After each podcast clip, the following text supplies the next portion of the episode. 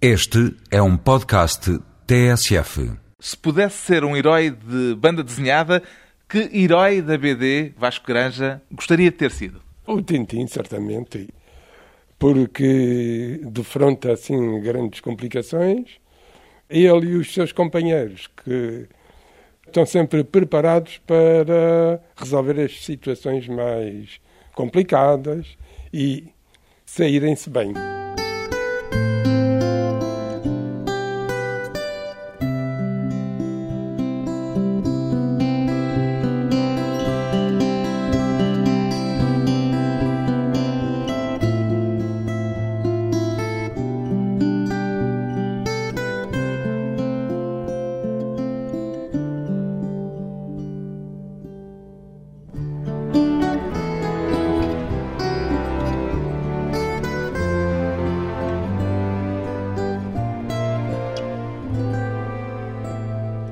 Vasco Granja, 78 anos, dinamizador cultural. Será uma boa definição para aquilo que foi a sua intensa atividade pública, Vasco Granja? Sim, senhor, acho muito bem, porque o dinamismo é essencial na vida que eu tenho tido ao longo. Foi sempre uma pessoa dinâmica? Sempre, sempre dinâmico. E sempre Em dinâmico muitos em muitos aspectos, precisamente. muitos aspectos. Portanto, a ideia que temos da banda desenhada, do cinema de animação, não esgota aquilo que foi a sua atividade intensa. Esgota, porque com os anos que eu tenho, houve oportunidade de defrontar muitas situações complicadas, adversas, muitas delas, e desembaraçar-me dessas complicações todas. Como o Tintim.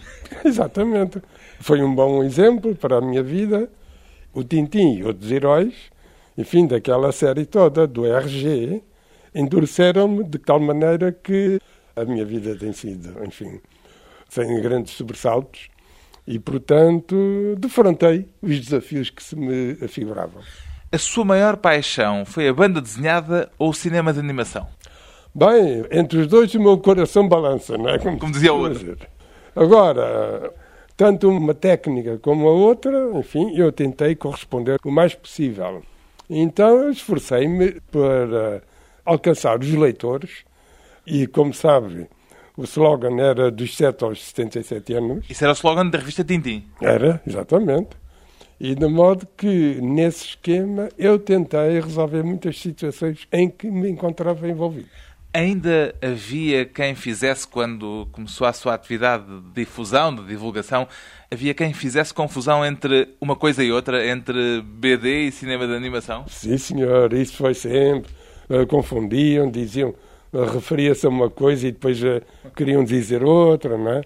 Mas, enfim, com um bocadinho de habilidade, contornava a questão e ia lá onde era necessário divulgar aquilo que me interessava. E deve-se, assim, em certo sentido, também a popularização deste termo, banda desenhada, porque na altura em que começou não era nada corrente. Não, naquele tempo o que era muito vulgar era histórias aos quadradinhos, Que é uma coisa com que embirra também, porque preferia histórias aos quadrinhos. Em quadrinhos, Em quadrinhos. em quadrinhos. De modo que, olha, felizmente é uma linguagem que tem várias definições e dentro delas podemos ir variando. Teve muitos opositores. Ah, sim, alguns, não é? Mas é bom termos inimigos porque estamos sempre preparados para os ataques, venham eles de onde vierem. E de onde é que vinham? De onde é que vieram? Eram pessoas que não gostavam que eu estivesse assim em grandes atividades, não era? Mas por causa das atividades ou por causa da banda desenhada? Por a considerarem qualquer coisa de menor, qualquer coisa de desinteressante? Sim, senhor, exatamente. Consideravam que isso não valia a pena, os heróis de papel e essa coisa toda. Isso era uma coisa infantil, não sei o quê, mas a verdade é que, como se demonstrou com a passagem dos anos, ficou definido que a banda desenhada é uma forma de arte como outras que há neste mundo fora. Como é que começou essa aventura para si? Na infância, eu tive a sorte de ter eh, a família, de me apoiar na compra de revistas, de me levar ao cinema e, e essas coisas todas. Mas a sua primeira paixão, muito antes do cinema de animação, antes ainda da banda desenhada, era o cinema, o propriamente dito. cinema em toda a sua variedade, não é? Eu corria os cinemas da zona onde eu estava e procurei sempre influenciar as pessoas a irem ver os filmes de que eu gostava. Porque filmes se lembra de ter sido marcado nessa Ah, primeira fase? filmes de aventuras, aventuras do Oeste, os filmes cómicos, os irmãos Marx. É uma vasta panóplia em que eu estava envolvido e, portanto, na zona onde eu morava havia vários cinemas. Então corria os No centro de Lisboa. Sim, senhor, no centro de Lisboa. Eu ia saltitando de um cinema para outro e assim se formou a minha consciência. E tive a oportunidade de, com essa atividade toda, desembocar numa coisa que me era muito importante.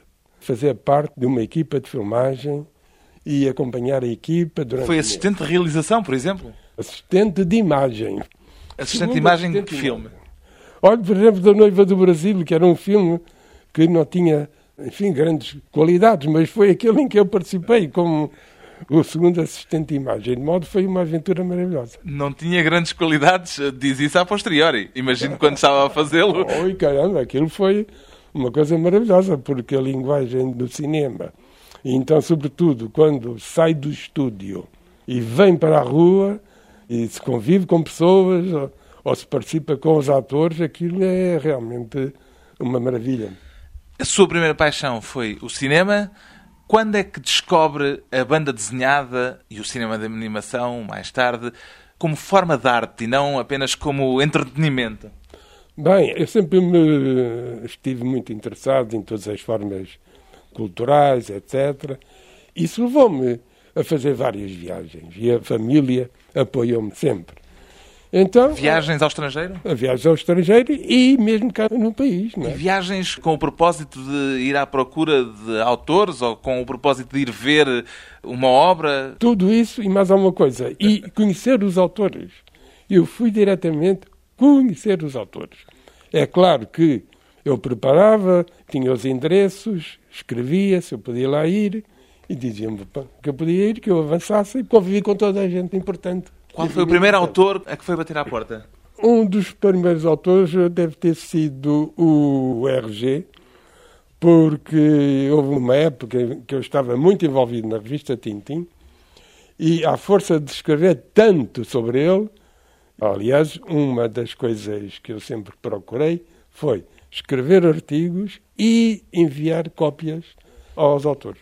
Isso abriu as portas. E Então- tinha reação deles? Sim, senhor. Eu ia falar com eles. Olha, há aqui um artigo que eu escrevi, porque eu escrevi numa grande quantidade de publicações portuguesas e também algumas estrangeiras, e colecionava exemplares, pedia um certo número de exemplares e depois oferecia os exemplares para ver que realmente eu fazia aquilo.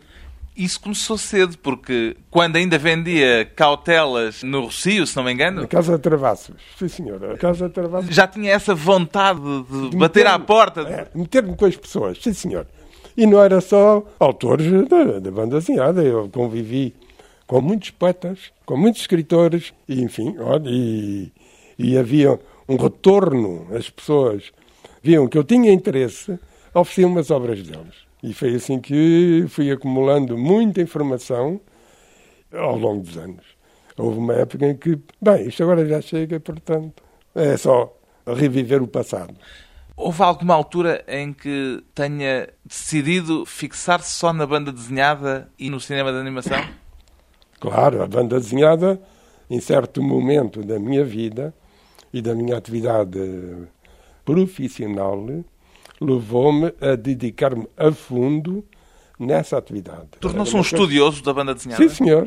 Tornei-me e visitei vários países e fui acumulando muita informação.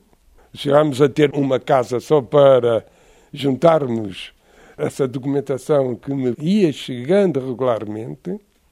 E foi assim que eu consegui abrir muitos caminhos e proporcionar a outros que também se iniciassem no estudo das histórias aos quadradinhos. Ainda hoje é reconhecido na rua? Só, só. Só reconhecido, pelo menos aqui nas redondezas onde eu moro. Eu faço por eh, não dar muito nas vistas, mas as pessoas vêm ter comigo e eu estou sempre aberto. Lembram-se particularmente de quê? Da sua passagem pela televisão. Foi isso que marcou Sim. o imaginário coletivo. Claro, a televisão é uma coisa que abre as portas a todas as pessoas que lá vão, não é? e marcam-nas. E comigo foi o que aconteceu. Quantos programas fez na televisão? Eu fiz 1040 na RTP. 1040? 1040. É um número fixo e coincidiu exatamente. 1040 programas é muito. Mais de um milhar de encontros com os espectadores que descobriram com Vasco Granja o cinema de animação, também boa parte das aventuras de banda desenhada. Depois de uma pausa curta, voltamos à conversa BD, bem disposta, com Vasco Granja.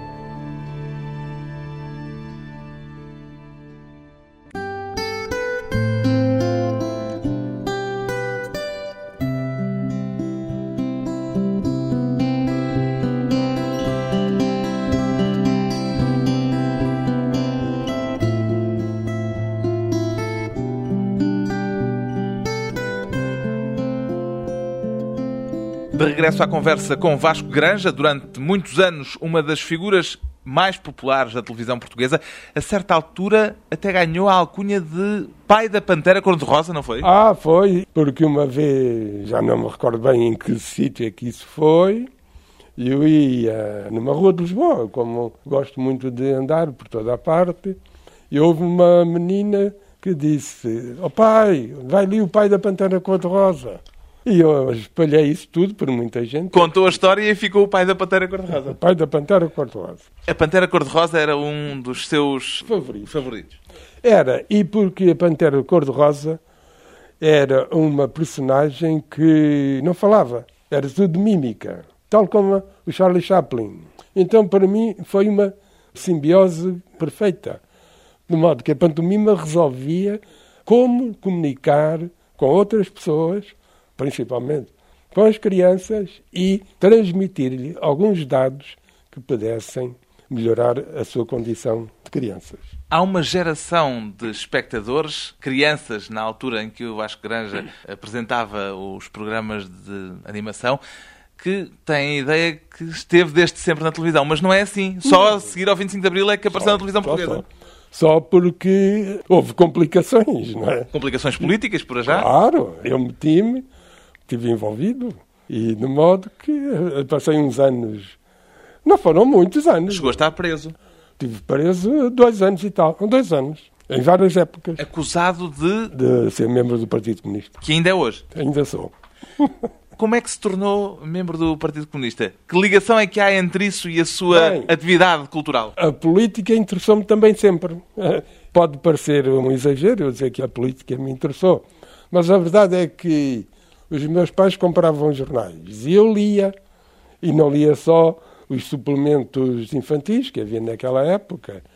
Então, a pouco e pouco, eu fui me interessando também por outros acontecimentos. E na zona onde eu morava, junto à Escola Politécnica, nos anos 1930 e tal, havia muitos indivíduos que iam combater em Espanha ao lado das tropas franquistas. Franquistas? Franquistas.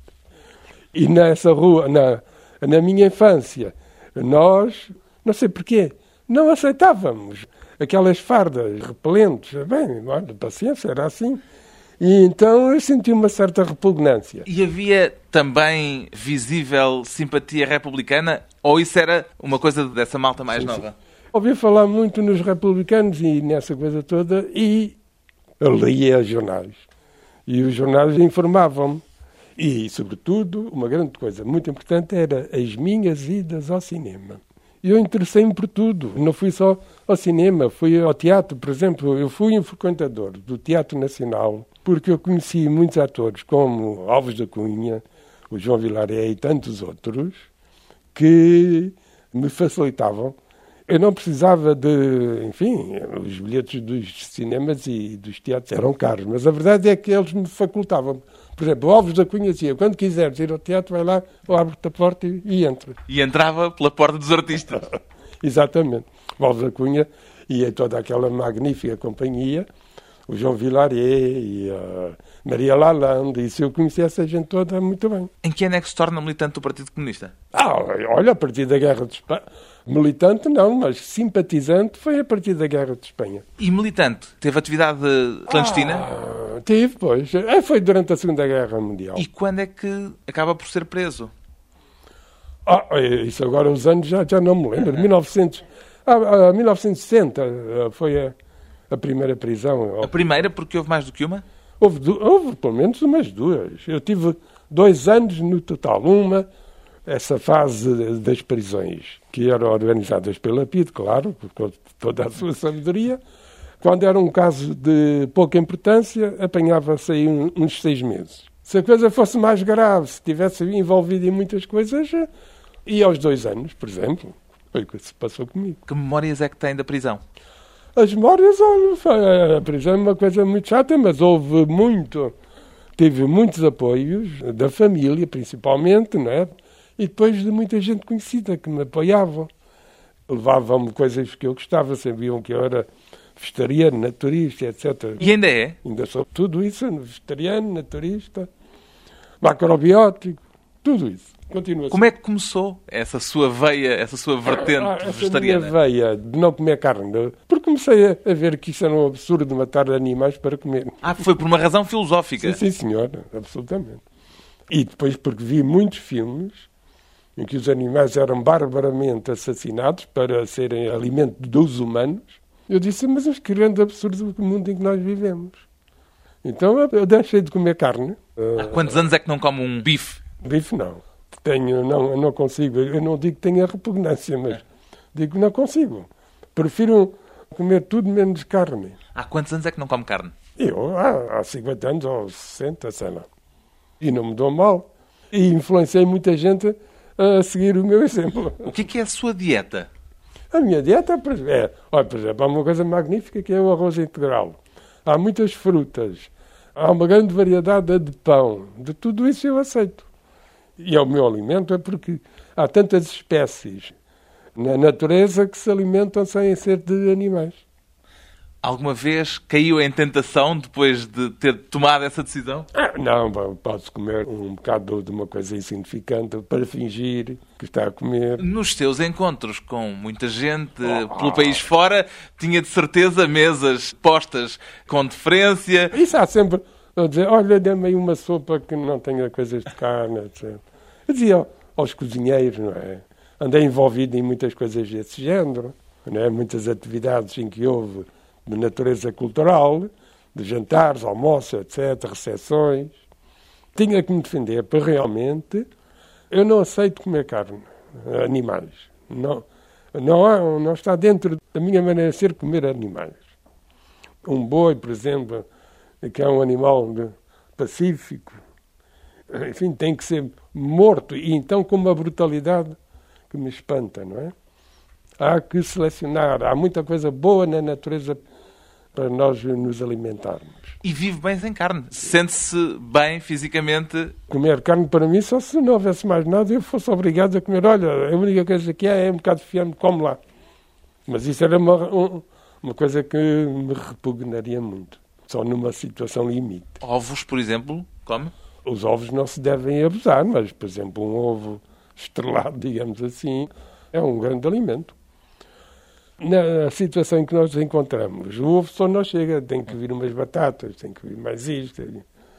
Enfim, faz-se o possível por uma alimentação regrada, com muita fruta, com muitos cereais, e pode-se viver muito bem. Foi sempre um homem muito disciplinado. Muito disciplinado, sim senhor. Isso foi uma intuição, houve em mim qualquer coisa que me disse para ser disciplinado, e fui disciplinado porque 50 anos tive de emprego empregado 50 anos, em meia dúzia de empregos, não é? O último foi a Bertrand, tive há 29 anos, e foi um emprego onde tudo correu bem comigo, como todos os outros. Nunca fui despedido. Essa é a minha coroa de glória. Nunca fui despedido. Convivi sempre como devia ser. Participei em muitas grelas, em muitas discussões.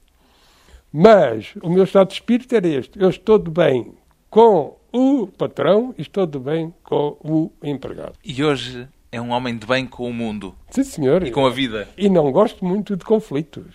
Faço por evitar toda a espécie de conflitos e realmente repugna-me o homem lutar contra o homem. De bem com o mundo e com a vida, Vasco Granja, depois de mais uma curta pausa, regressamos com o mundo de hoje aos quadradinhos.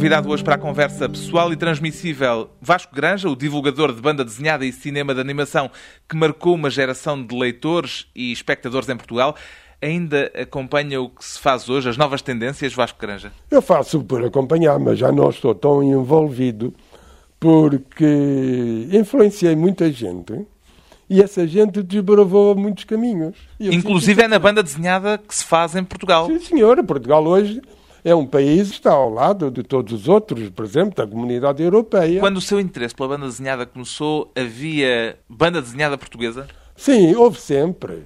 Eu, desde miúdo, que ia a redações dos jornais saber quando é que essas revistas... O Mosquito, por exemplo? O Mosquito tinha uma periodicidade muito complicada. Era o chamado Quando Calhário. era, era e isso era tudo ali na zona do bairro Alto, porque, embora eu tenha nascido em Campo de Orique, a família mudou-se de Campo de Orique para junto à Escola Politécnica. Eu estava a perguntar-lhe sobre as novas tendências, porque a banda desenhada, entretanto, se transformou muito nestes últimos anos. Sim. Felizmente, é uma linguagem, e como todas as linguagens, vai, vai evoluindo. E a banda desenhada hoje é uma coisa multidisciplinar, com muitas tendências. Deixou de ser definitivamente olhada como algo para crianças, algo de infantil. Isso foi uma longa batalha em que houve muita gente envolvida, eu também, claro, porque também quis demonstrar que a banda desenhada não era uma coisa para gente atrasada, como consideravam. Consideravam que era para gente retardada? Sim, pois claro. Atrasados mentais e etc. Chegaram a chamar-lhe coisas dessas? Diziam que era para atrasados mentais. Não me chegavam a acusar assim de uma forma tão implacável. Mas houve polémicas públicas mesmo ou isso sim, era sim. tudo em, em voz baixa? Não, não, houve grandes polémicas. Não só comigo. Eu também tinha muitos companheiros ao meu lado, não é? Isso era uma época em que nós quisemos demonstrar que a banda desenhada era uma forma de cultura como outras expressões, como o cinema, como o teatro, etc. Foi mais fácil impor, digamos assim, a banda desenhada como fenómeno cultural consistente ou o cinema de animação?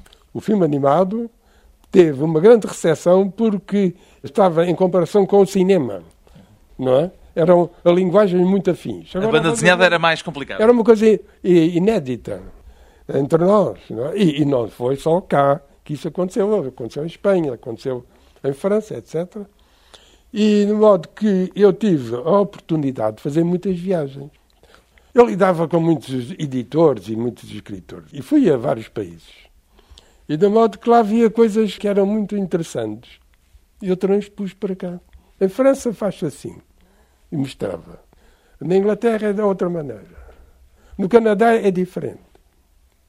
E foi assim que eu mostrei que havia outras formas culturais que não se deveriam de denegrir, de recusar, mas sim de ver qual era a sua validade. O que é que o movia? Era a paixão? Era um compromisso profissional? Bem, cheguei a ter compromisso, claro, como funcionário que eu fui de uma editora, uma editora até bastante importante, a verdade é que eu, eu, eu tinha muitas responsabilidades no ponto de vista editorial. Procurava que tudo aquilo em que eu estava envolvido profissionalmente fosse coisas com cabeça, pés e membros. Mas era também uma questão de paixão? Sim, a paixão. Empenhei-me profundamente em toda a minha vida. Apaixonei-me por muitas coisas. Depois do 25 de Abril, quando chega à televisão, Uma das acusações que lhe fazem é de ter uma certa orientação ideológica, indo buscar filmes da Europa de Leste, por exemplo. Como é que hoje, olhando para trás, reflete nesses dedos acusadores? Mas isso não é verdade, porque eu apresentava filmes. O maior número de filmes que eu apresentei eram da órbita, vá lá, em que nós vivíamos aqui, não é? Porque depois houve o esbater de muitas fronteiras. E, portanto, eu mostrava o que se fazia em muitos países e que nós devíamos saber. E, de modo, influenciei muita gente e fomos muitos a vários países para ver como era. Passava muitos filmes americanos também. O Tex Avery é oh. o seu autor de eleição. Bem, aí faço uma pequenina salvaguarda. O meu autor de filmes animados favorito foi Norma McLaren. Experimentalista. Isso é outro mundo. Fui visitá-lo. Ao Canadá. Do Canadá. Preparou uma viagem para eu estar com ele duas semanas só para estar com Norma McLaren. Foi um dos meus grandes sonhos. Interessava-o mais essa expressão experimental avançada ou uma expressão mais convencional, mas também extremamente inventiva, como a da Warner, por exemplo? Não, para mim o experimentalismo foi uma coisa que me interessou sempre. Eu procurei, mas como a população portuguesa, por vezes, tá, tá, ah, isso não esses filmes não têm interesse. Eu digo, não, mas são filmes feitos por grandes artistas, nós temos que apreciar todos. E consegui, a pouco e pouco, as pessoas foram cedendo, sem qualquer violência, sem imposição, porque fui mostrando que havia filmes que quereriam recusar, mas que não era correto recusar porque eram obras que tinham muita qualidade humana e técnica e, e valia a pena debruçar-nos sobre os seus conteúdos. A sua popularidade aumentava, certamente, quando passava aos filmes da Warner, por exemplo. Oi, a Warner, isso era uma maravilha. Eu, eu... Tex Avery. Olha, o Tex Avery. Este era, foi, coitado, foi fazer o que podia, não é? Mas o, o que mais me influenciou de todos que eu contactei foi Norma McLaren. Agora também é herói de banda desenhada. Num é livro que lhe fizeram. Ah, é verdade. Um livro sim, de homenagem. Sim, sim, Vasco Granja, Uma Vida Mil Imagens. Mil Imagens. É, isto realmente é uma coisa notável que fizeram. Aparece aí ao lado do Tintim, por exemplo, do Corto, Corto Maltese. Maltese. E o Corto Maltese foi o único que esteve em Portugal. Viveu o cá. Prato. Viveu cá porque tinha uma rapariga cá. Uma rapariga em cada porto. Gosta de se ver nestas companhias? Uh, com uh. o Rato Mica e para aí adiante? E, e, sobretudo este. Isto para mim é o número um. O Submarino Amarelo. Yellow Submarine. Isso é um, é um filme fetiche para mim. Mas isto tudo para mim é importante. Olha, por exemplo, isto é a escola da Iugoslávia. Não é? São aqueles filmes Koniec. Koniec fim, em polaco. Sim, em polaco, pois. Exatamente. Agora, este livro. Isso foi uma palavra que toda uh, a gente sabia. Uh, toda a gente sabia. Este livro é uma coisa muito interessante porque tem aqui um repositório de muitas técnicas. Quem tiver a oportunidade de desfrutar, olha que estou eu com Hugo Prate, em Luca. O que é que lhe fica de mais intenso destas mil imagens? Que imagem é que selecionaria? McLaren, Norma McLaren. É, é, esse é, é o artista máximo. Mas agradeço a todos. Foi para mim uma agradável surpresa, porque aqui está tudo o que foi a minha vida. Num livro que fala de todos os aspectos. Foi um grupo de amigos, eu acho que vale a pena ter amigos e não inimigos, que fizeram esta obra magnífica. Fiquei babado, digamos, é a palavra adequada. Volto aos meus tempos de infância. Fiquei babado com o livro que se chama Uma Vida Mil Imagens, da ASA. Esteve muita gente envolvida. A vida numa prancha de BD, a vida de Vasco Granja, dinamizador cultural, responsável por ter tornado a vida de leitores e espectadores de televisão bem mais animada.